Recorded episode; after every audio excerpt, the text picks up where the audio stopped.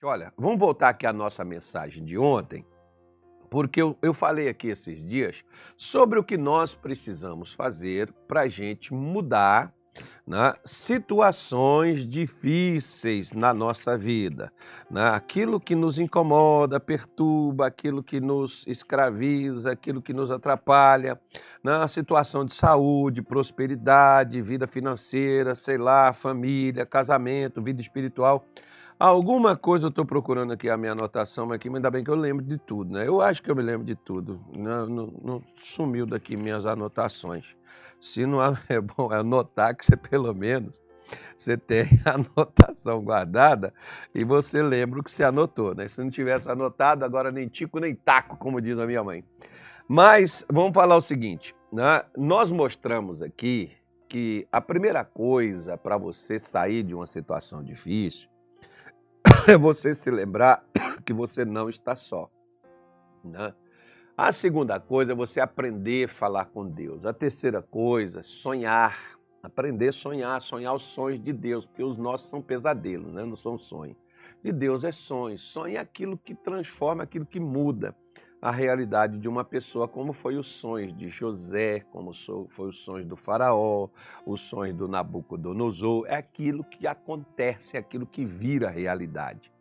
Né? E depois é você se tornar uma pessoa alegre, ser uma pessoa alegre. Você não pode ficar sempre com aquela, né, aquela tristeza, aquela angústia, aquele desânimo, aquela insegurança, aquela coisa toda, aquele pavor. Você não pode viver assim. E falamos por último sobre a questão da pessoa ser otimista. Muita gente perdeu o otimismo na vida, a pessoa não tem.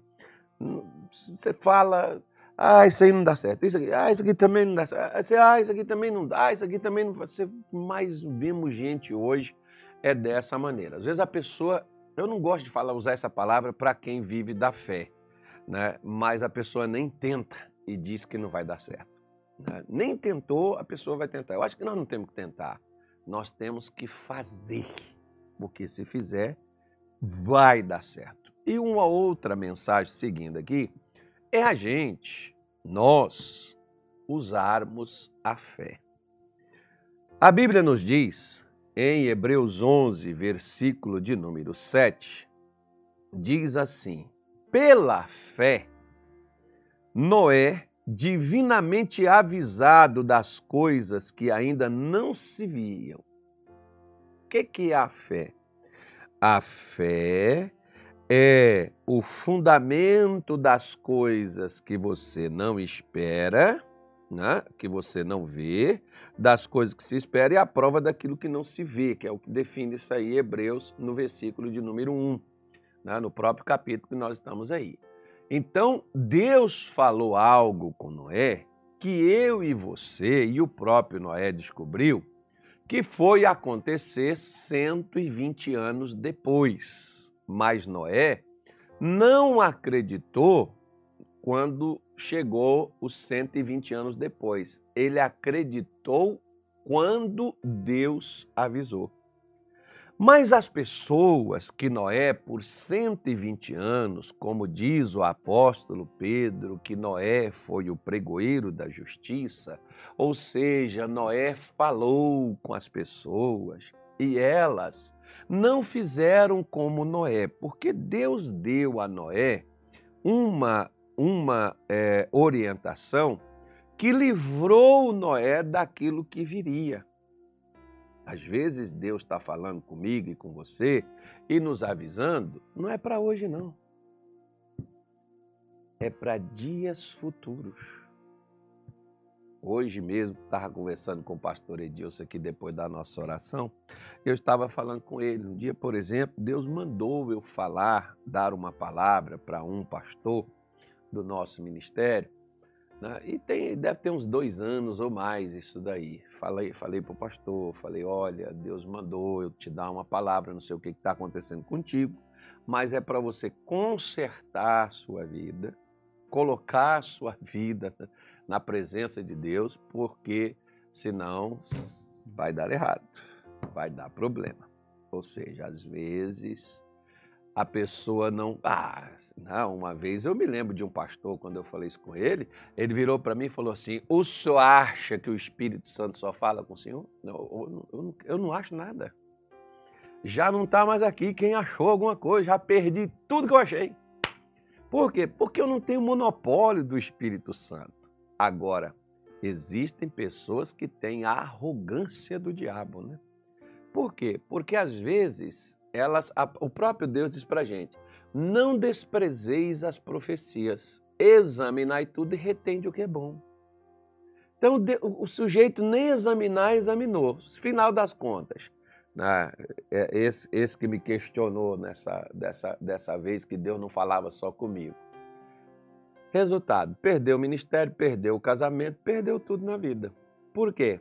Porque achou que Deus só falava, né? Deus falava com ele, o que Deus estava me dando para poder falar não era de Deus, era eu com acusações falsas e por aí afora vai, né?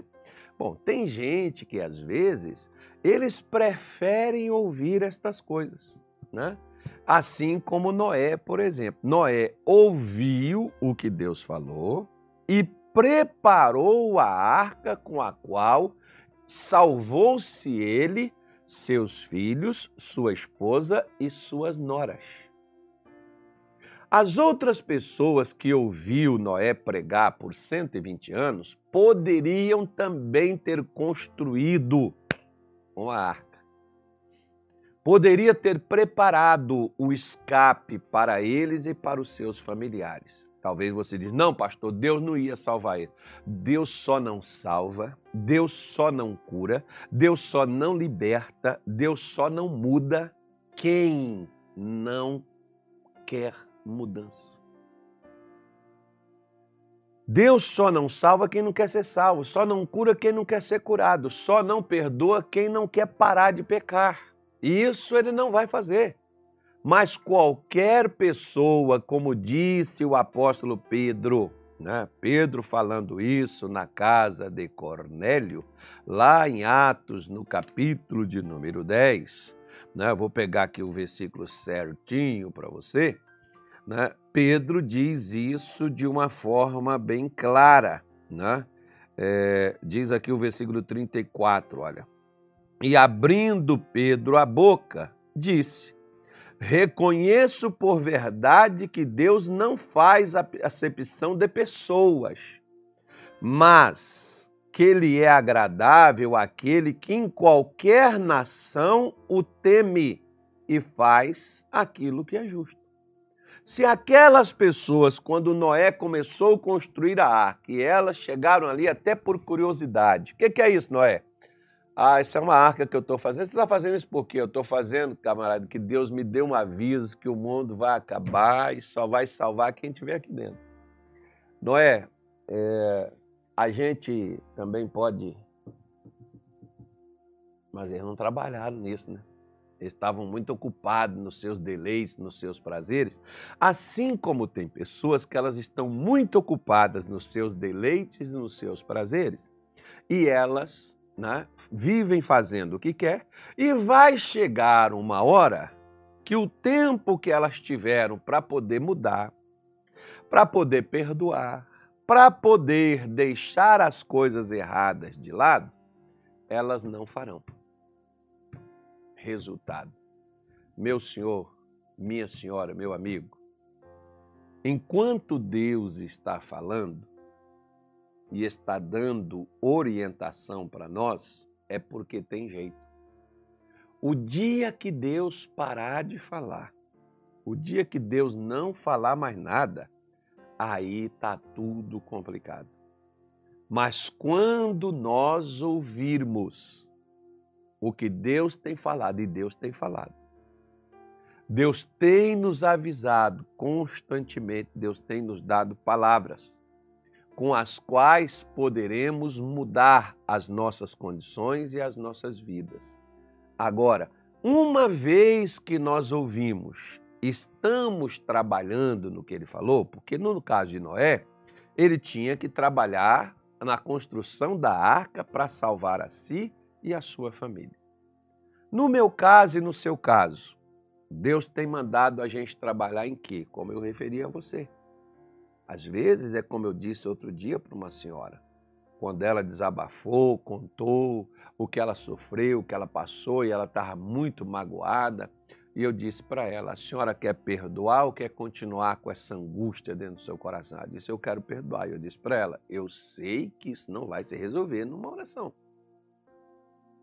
Isso é uma decisão que a senhora tomou de perdoar e a senhora vai se lembrar disso e isso ainda vai querer retornar e a senhora ficar chateada e aborrecida com isso. A senhora vai ter que trabalhar isso daí que a senhora já liberou, que a senhora já perdoou. A senhora vai ter que fazer mais orações, aonde a senhora vai ter que pedir a Deus força para a senhora largar para lá aquilo que a senhora decidiu deixar para trás. Porque uma das coisas que muitas vezes nós temos dificuldades é de deixar para trás as coisas que lá aconteceram. Como, por exemplo, Jesus fala sobre a mulher de Ló quando ele diz assim: Lembrai-vos da mulher de Ló. Do que, que a mulher de Ló se lembrou? Por que, que ela virou uma estátua de sal e ela perdeu a vida, né? E não seguiu com o marido e com as filhas por onde eles escaparam. Por que, que ela ficou para trás? Ela ficou para trás porque a Bíblia diz, não é porque ela se distanciou deles, é porque ela desejou voltar e permanecer naquilo que ela sempre esteve.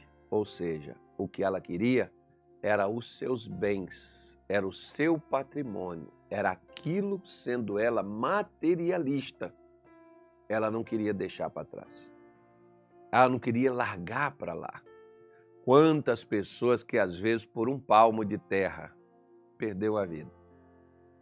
Quantas pessoas que às vezes por alguns reais perdeu a amizade, perdeu até a, a comunhão, a paz com a família, ou sei lá, qualquer outra coisa. Mas por quê? Porque a pessoa não quer deixar para trás. Até Paulo, por exemplo, diz assim: ó, deixando as coisas que para trás fiquem, buscando as que estão adiante de mim. Tem pessoas que não deixam as coisas que ficaram para trás. Esquece, larga, abandona. Busque o que está adiante, o que está à frente. Deus tem, se Deus tem falado com você, Deus tem te avisado, ouça enquanto Ele está falando. Vai chegar uma hora que Ele não fala mais. A Bíblia diz que Deus não falava mais com Saul, nem por urim, urim, nem tumim, nem sonho, nem profecia, nem coisa nenhuma. Sabe por que Deus não falava? Saul não estava morto, não. Porque o que Deus falava com Saul, Saul não quis ouvir. Quantas vezes Deus deu orientações que Saul não quis seguir? Para que que você vai estar tá falando com uma pessoa aquilo que ela não quer fazer? Eu, por exemplo, até falei ontem no altar aqui da igreja com, com uma pessoa que veio conversar comigo sobre uma outra pessoa, uma situação. Eu disse assim: olha, eu já falei, eu já orientei, eu tentei trazer para perto, só que a pessoa não quer ouvir. Eu não vou insistir para mim não ser taxado de antipático ou até a pessoa entender e pensar de forma diferente, que eu estou né, com outro tipo de pensamento, outro tipo de coisa, eu simplesmente não vou falar mais nada. Inclusive, para essa própria pessoa, disse: eu lavo as minhas mãos e não digo mais nada. Eu passei cinco anos aqui falando. Se não quis me ouvir, o que, é que eu posso fazer? Né? O que, que eu vou fazer se eu passei cinco anos falando? Você a pessoa se ouvir a mesma música, né? Caneta azul, ai, Pai do céu, misericórdia, hein? Jesus amado. se ouvir a mesma, a mesma coisa cinco anos, aí você vai falar assim: nossa, eu não aguento mais, tira isso, chega. Pois é, assim é aquela pessoa que ela não quer me ouvir no que eu falo né? sou eu que não quero ouvir a mesma coisa que você repete, que você fala para mim. Né? E aí você vai dizer assim: eu não vou falar mais nada, porque eu já falei tantas vezes com o pastor. Ele não ouve, ele não dá ouvidos, ele não faz, ele não segue, ser intransigente. A mesma coisa é Deus, meu amigo. Olha que Deus falou com Noé uma vez. E Noé preparou a arca. E Noé preparou aquilo para o qual salvaria a sua família e a si próprio. Né? Ele trabalhou naquilo que Deus falou. Você tem trabalhado no que Deus tem te falado? Os avisos que Deus tem mandado para você, você tem seguido eles? Ou você está fazendo conforme você acha que deve ser feito e acha que isso vai dar certo? O que, que você acha? Né? Então, segue as orientações de Deus para a sua vida. Trabalhe nelas. Ocupa nessas coisas que Deus tem te falado, porque isso não só vai salvar você, mas vai salvar também as pessoas que vão te ouvir. Paulo falou com o jovem pregador Timóteo e disse para ele assim: Timóteo, ocupa-te nestas coisas. Que coisas? Nas Escrituras, na palavra de Deus. Por quê? Porque fazendo isso salvarás tanto a ti quanto aos que te ouvem. Então, quando Deus te manda, quando Deus me manda um aviso, pode ser que não vai acontecer amanhã, não vai acontecer hoje, não vai acontecer semana que vem, não vai acontecer o mês que vem, mas vai acontecer o ano que vem, daqui cinco anos, daqui dez anos. Se eu não me preparar, aquilo dali vai me pegar desapercebido, aquilo dali vai acontecer na minha vida e eu não vou ter como me livrar daquilo. Noé não teria como as pessoas não tiveram como se livrar do dilúvio, porque o único meio Deus tinha avisado há 120 anos atrás. E elas não prepararam o meio pelo qual elas passariam pelo dilúvio, por aquela destruição. Quantas coisas que às vezes a gente não prepara, por isso que a gente não passa. Como eu falei, por exemplo, tem pessoas que preparam para casar comprando um apartamento. Só não preparam espiritualmente para que o casamento ele permaneça para ter quem mora no apartamento. Para quem tem mora na casa, no sítio, na fazenda, na casa da praia, sei lá onde for. As pessoas preparam financeiramente mas não preparam espiritualmente. As pessoas preparam né, em muitas áreas da vida. Preparam para o sucesso, para vendas, né, preparam para muitas coisas e não preparam para a vida espiritual, que é a eternidade. A gente vive aqui 70, 80, uns passam 100, né? mas e a eternidade? É 100 anos? Não. A eternidade não tem data, né, filho? Não tem fim. A gente não prepara para a eternidade. Não significa que eu não me prepare, que a eternidade não exista e que ela não vai chegar. Teremos o dissabor como muitos nos tempos de Noé, que fez chacota, que brincou, que zombou de Noé, quando Noé falou do dilúvio e da arca, mas estava muito seco, né? Não chovia. Como queria chover tanto se não estava ali perto do mar e aquela arca iria, né? Pois é, mas na hora que começou a chover e não parava, e na hora que começou a inundar tudo, encher tudo, aí o pessoal acreditou, mas cadê a arca que eles não construíram para salvá-los daquela hora? Você está preparando a sua vida de acordo com os avisos que Deus tem te dado? Só tem uma coisa que vai nos salvar: é a fé. Você está usando a fé. O que Deus tem falado com você, você crê que Deus vai fazer? Tem um versículo um pouquinho aqui à frente de Noé que fala sobre Sara, né? Que Sara teve por fiel aquele que havia prometido. Porque o que Deus fala para mim, o que Deus fala com você, a gente só recebe por meio de uma coisa. Não é porque nós somos bons ou merecedores. É porque nós confiamos no que ouvimos de Deus, ainda que aquilo seja impossível.